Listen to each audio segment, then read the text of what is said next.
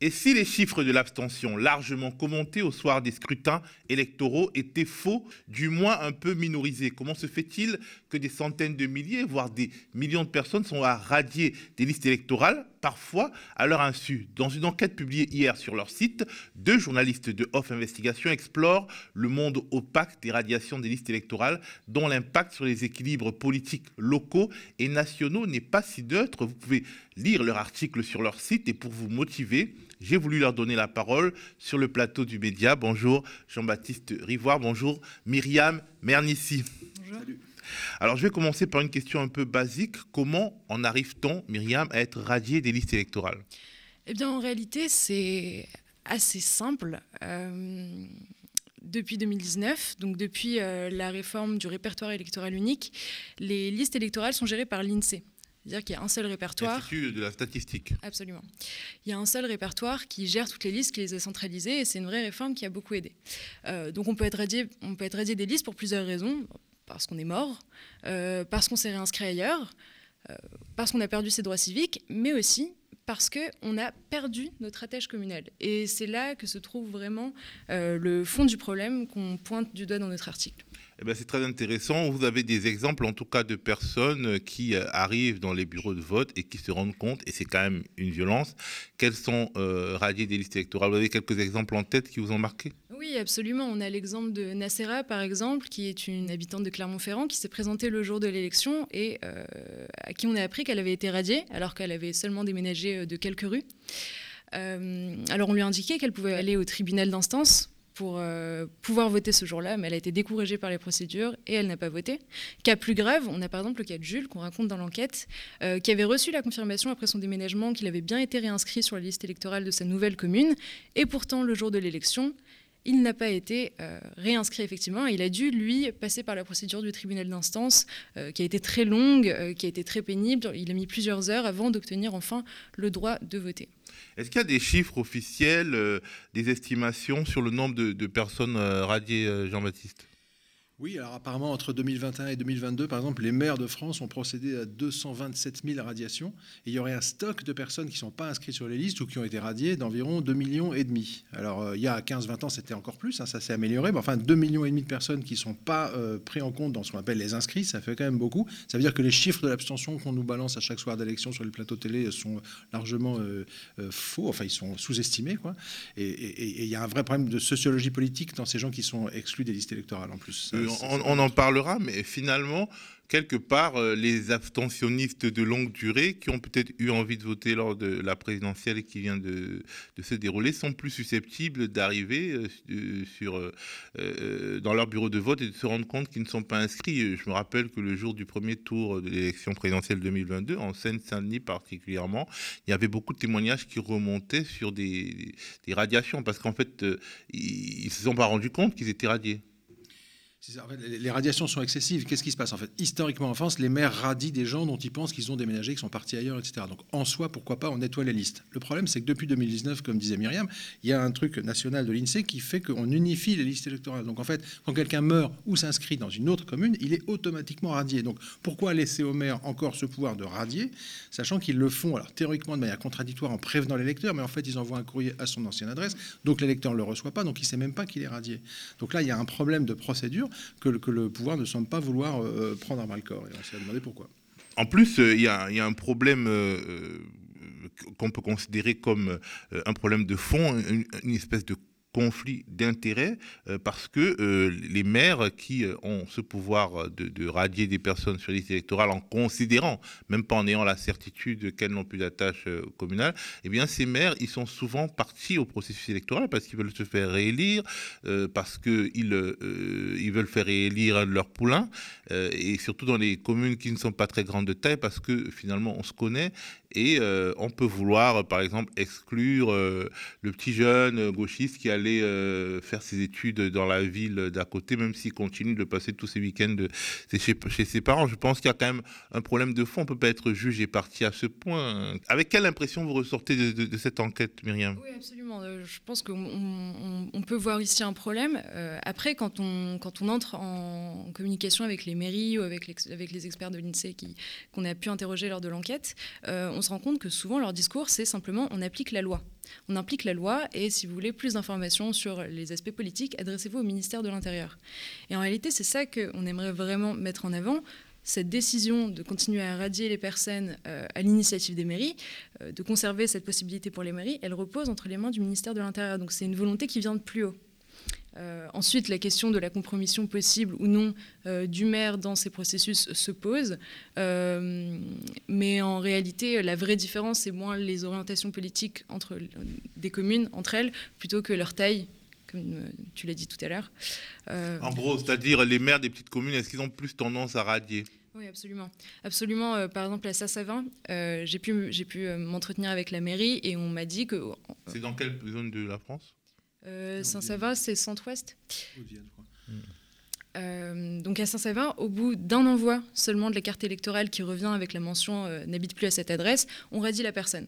Alors la personne me dit euh, c'est parce que ici tout se sait, mais en fait le, vrai problème c'est que souvent l'électeur n'en est pas informé et il le découvre que le jour de l'élection et ensuite ça crée des bouchons au tribunal d'instance et des heures d'attente. Alors Jean-Baptiste, je vais poser une question un peu provocatrice, mais les impôts quand ils vous cherchent, ils arrivent à vous trouver même quand vous avez déménagé. Pourquoi on ne peut pas imaginer un processus et, autour de ce répertoire électoral unique, plus carré, où euh, finalement on vous retrouve quand euh, on, se rend compte que vous n'habitez pas à l'adresse indiquée avant de vous radier. On peut, euh, de toute façon, puisque même les contraventions, en fait, dès, quand vous déménagez, les, gens, les, les entreprises qui, qui, ont les marchés de la contravention, ben, en fait, elles vous retrouvent assez facilement. Mais absolument, on pourrait même imaginer un système d'inscription automatique sur les listes électorales. D'ailleurs, il y a très peu de pays dans le monde qui travaillent comme nous, avec des inscriptions à la main, où on se trompe, etc. Et puis le problème de ces maires qui radient des électeurs, c'est que c'est complètement arbitraire. Parce qu'il y en a, ils envoient un courrier, ça revient non réclamé, ben, ils radient. D'autres, ils attendent trois envois de courrier, donc presque des fois 15 ans.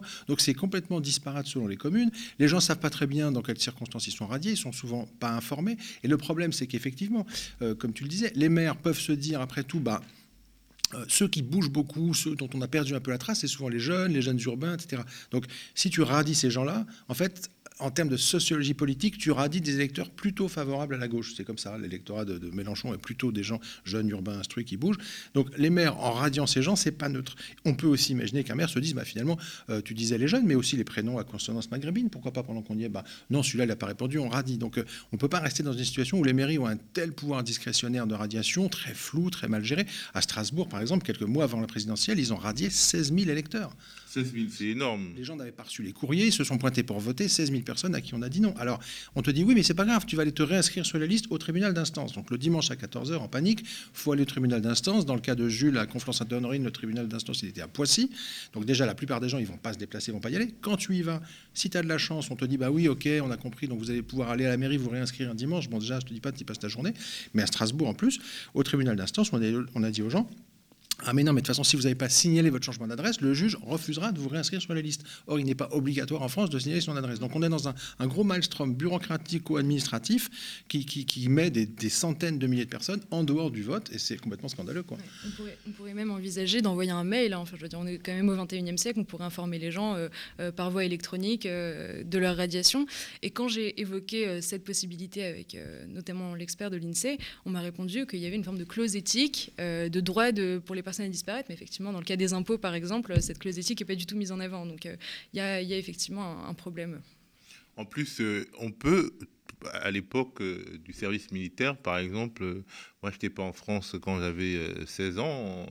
Euh, l'armée a appelé mon frère. Il y a aussi, on peut mettre quelques moyens pour retrouver quelqu'un. C'est pas très compliqué. Euh, on peut appeler ses parents. On peut. D'où la question pourquoi le, pouvoir macroniste finalement laisse ce système un peu mal organisé perdurer? Et en fait, ce qu'on constate, c'est que ces phénomènes de mal inscription sur les listes ou du fait qu'on laisse des gens inscrits dans leur ancienne commune, enfin, ce gros bazar, en gros, ça fait que plein de gens sont pas inscrits dans l'endroit où ils vivent, donc ça les pousse finalement à s'abstenir parce qu'aller voter à l'autre bout de la France, c'est fatigant. Par ailleurs, plein de gens découvrent le jour du vote qui sont radiés, notamment les jeunes urbains plutôt instruits. Or, c'est des gens qui votent, je ne sais pas quel est le chiffre, mais c'est peut-être à 30% pour Mélenchon. Alors oui, euh, en fait, euh, Mélenchon est arrivé en tête chez les moins de 35 ans. Il a fait 30% euh, parmi cette population, et c'est en même temps parmi cette population qu'on trouve les personnes les moins bien, les moins bien inscrites. on a un pic à 28 ans, avec 35% de mal inscription à 28 ans, ce qui est assez. ce qui, Parfois, parce que les maires radient ces gens. En fait, les maires de fait radient radie les jeunes urbains qui déménagent. Donc en fait, on radie des électeurs potentiels. Mais en fait, ils déménagent plus ou moins parce que, par exemple, quand vous êtes à l'université de Nancy et que vous, vivez, euh, euh, je ne sais pas quoi, euh, disons dans les Vosges, que vos parents vivent dans les Vosges, on ne peut pas dire que vous ne vivez plus dans les Vosges. Bah, Il y a aussi ça. En réalité, c'est pour ça que les, les conditions d'inscription sur les listes sont assez complexes, mais jusqu'à 26 ans, on a encore le droit d'être inscrit chez ses parents. À partir de 26 ans, on est censé être inscrit soit dans notre commune de résidence, soit notre commune de domicile, euh, soit la commune de notre résidence secondaire. Enfin bon, il y a des conditions précises en fonction des situations des personnes et euh, la plupart des gens l'ignorent parce que c'est assez mal, euh, c'est assez mal informé. et ça, ça amène à la situation actuelle où il y a des gens qui peuvent tout simplement pas voter. Mais quand tu es étudiant à Nancy, tu statistiquement, tu vas quand même derrière chercher du boulot, tu as des chances de t'en trouver dans une autre région. Donc en gros, c'est plutôt les, 25-40 euh, ans qui bougent énormément. Et donc en, poussant ces gens en dehors des listes électorales par des mécanismes municipaux hyper contestables, peu contradictoires, peu transparents, très arbitraires selon les communes, bah, finalement, tu exclus la jeunesse qui bouge. Et voilà, encore une fois, statistiquement, en France, la jeunesse qui bouge, elle, vote beaucoup pour la gauche. Et donc c'est de laisser ce système un peu en bazar perdurer, bah, ça permet aux gens plus installés dans le système, aux gens plus vieux, plus riches de voter tranquillement pour Macron et on empêche des électeurs plus jeunes de voter pour la gauche. Et en, fait, euh, si on se réfère à la présidentielle qui vient de se dérouler, euh, le gap entre euh, finalement Jean-Luc Mélenchon et Marine Le Pen était faible. Et quand on voit le niveau de, de mal-inscription ou bien de radiation un peu, disons, fantaisiste des listes électorales, Myriam, on peut se dire qu'il y a un vrai problème. Oui, c'est très important. Ça fait quand même 5% des électeurs en âge de voter qui ne sont pas inscrits. donc ça représente ou qui ont été radiés, mais enfin, c'est pas très bien. Mais en tout cas, euh, ça représente quand même 2,5 millions de personnes, étant donné que sociologiquement, on peut rapprocher leur profil euh, des électeurs euh, plutôt de gauche, hein, donc on l'a dit, plutôt des personnes instruites, plutôt des urbains, etc. on pourrait imaginer que... Plutôt des personnes instruites et précaires. Hein. Absolument. Absolument, c'est ça, c'est ça le paradoxe assez intéressant, c'est qu'à la fois ces personnes font partie de la catégories socioprofessionnelles euh, des cadres et des professions intellectuelles supérieures, mais en même temps, elles ont ce statut déclassé, elles sont moins stables financièrement, etc. C'est typiquement euh, un journaliste ou un, ou un prof. C'est le cœur, le cœur, vraiment, un des cœurs en tout cas des électorats euh, de gauche. Absolument. Et alors, qu'est-ce que, disons vous, vous, vous, vous ressortez avec quelle forme de conviction euh, intime de cette euh, enquête. Euh, Est-ce qu'il y a une, une sorte d'encouragement à la non-participation qui est structurellement inscrite dans, dans l'esprit de ceux qui nous gouvernent ou alors c'est juste une sorte de, de, bof attitude parce que ça ne touche pas l'électorat cible de, bah, de ceux qui sont au pouvoir aujourd'hui ou bien de ceux qui étaient au pouvoir il y a, il y a peu? Ce qui est certain, c'est qu'il y a eu des propositions pour euh, amender le système, pour faire en sorte que les gens euh, soient plus inscrits, mieux inscrits. On a par exemple Christophe Blanchet, un député l'REM, qui avait proposé dès 2019, alors dans une optique euh, assez contestable, puisqu'il voulait sanctionner par la non-délivrance des papiers d'identité le fait de ne pas être inscrit sur les listes. Donc on est quand même un niveau au-dessus encore. Et puis il y avait une forme de stigmatisation aussi des populations abstentionnistes. Mais en tout cas, lui, son projet, c'était d'obliger euh, que tout le monde soit inscrit en sanctionnant la non-inscription. Et cette proposition est en quelque sorte tombée dans les oubliettes euh, du journal officiel de l'Assemblée et on n'en parle plus du tout alors que ça représente quand même une population importante et que c'est une question de vitalité démocratique. Moi, ce que j'ai découvert dans, le boulot de Myriam que je trouve passionnant, c'est qu'en fait, il y a une énorme hypocrisie dans le système. C'est-à-dire qu'à chaque soir d'élection, on dit Oh là là, l'abstention, alors un coup c'est 25, un coup c'est 28, un coup c'est 30. On se dit Oh, tous ces gens qui vont pas voter, c'est terrible, etc. Mais en fait, tous ces gens qui sont en rupture avec le système, qui sont en colère, qui vont plus voter, voire qui sont radiés parce qu'ils sont jeunes, enfin, tous ces gens-là, finalement, euh, je me demande si ça arrange pas le pouvoir actuel, finalement, qui reste en marge du système. Parce que le jour où tous ces gens un peu révoltés, un peu en colère et jeunes viendront voter, ils risquent de voter quand même pas mal pour l'extrême enfin la gauche ou l'extrême droite. Donc, euh, finalement, quand, voilà, je suis pas sûr que les macronistes soient très embêtés qu'il y ait autant d'abstentionnistes, parce que eux, leur corps électoral, voilà, eux, voilà, les, vieux, les gens bien installés, les gens qui ont des moyens, les gens qui sont stables, eux, ils votent beaucoup. Mm. Donc finalement, ça arrange au fond Macron qu'il y ait autant d'abstentionnistes. Euh, dernière question, alors comment va Off Investigation? Vous avez terminé votre série sur Macron, votre site internet est euh, en ligne et vous continuez de publier des articles. Quel est votre programme, euh, disons, d'ici l'été? Est-ce qu'il y a une série à venir? On aimerait bien, mais c'est très cher les séries, donc on va attendre un peu. L'objectif là, à partir de septembre, c'est d'avoir un site d'information avec des articles régulièrement mis en ligne, des articles d'enquête, d'obtenir le statut de service de presse en ligne, c'est-à-dire le numéro de commission paritaire qui fait qu'on pourra faire appel à des dons défiscalisés, comme vous, comme, tout le monde, et de, pousser les gens à l'abonnement pour, euh, avoir un petit, un petit volume d'abonnés un petit peu conséquent et faire vivre ce site de journalisme d'enquête écrit. Et puis dans un deuxième temps, si on réussit à faire tout ça, je pense que dans quelques mois, on pourra tout à fait imaginer de relancer une campagne euh, de financement participatif pour refinancer des documentaires d'investigation sur le, qui vont porter sur le deuxième quinquennat Macron. Alors ça se limitera pas forcément à Macron, on peut avoir des thèmes plus variés, mais en tout cas on a envie de refaire du documentaire d'enquête et euh, je pense qu'on va le faire. On avait levé 235 euh, 000 euros sur la première campagne, alors qu'on n'était pas du tout, on n'existait pas en fait. Donc après les séries Emmanuel, un homme d'affaires à l'Élysée et certains de ces épisodes sur le patrimoine de Macron ou l'affaire Colère qui ont atteint 1,5 million ou 2 millions de vues, je pense qu'on peut imaginer qu'on va relever des fonds, d'autant plus que, petit élément de contexte qu'on n'avait pas il y a six mois, vous avez vu que Macron a annoncé la, la suppression de la redevance. Donc il va euh, fragiliser, peut-être démanteler l'audiovisuel public. Il ne le dit pas, mais c'est quand même ce qu'on peut craindre. Et du coup, là où il restait un peu d'investigation télé en France, ils vont être, à mon avis, fragilisés et sous pression politique encore plus forte qu'actuellement. Donc c'est un peu un boulevard pour les médias euh, indépendants, notamment ceux qui font de l'audiovisuel, à mon avis. Alors Myriam, euh, c'est une enquête qui est sortie sur un site dont euh, le fondateur est quand même un journaliste d'investigation connu. Euh, tu es une jeune journaliste, alors je suppose que tu es dans cette profession avec beaucoup d'attentes, mais la crise structurelle du journalisme et justement les attaques du pouvoir contre les attaques à venir du pouvoir contre l'audiovisuel public, comment on peut le vivre quand on commence juste la profession? Et ben à la fois, c'est assez effrayant et en même temps, euh, parfois, on, a des opportunités pour faire des stages, notamment dans des médias indépendants, et ça redonne un peu espoir, même s'il y a toujours des problèmes de financement, etc., et que c'est toujours au cœur, finalement, de la vie d'un média. Euh, je pense qu'on on peut encore trouver euh, de l'espoir, oui, dans les médias indépendants, comme, comme l'a dit avec la suppression de la redevance. Il y a un boulevard qui s'ouvre, et je pense que ça représente en quelque sorte l'avenir pour tous les, tous les futurs journalistes. Ça représente l'avenir à condition que les citoyennes et les citoyens qui peuvent le faire euh, soient de plus en plus nombreux à, participer au financement des médias indépendants comme le Média et Off Investigation. Merci de nous avoir suivis. Merci Jean-Baptiste. Merci Myriam. Merci. merci.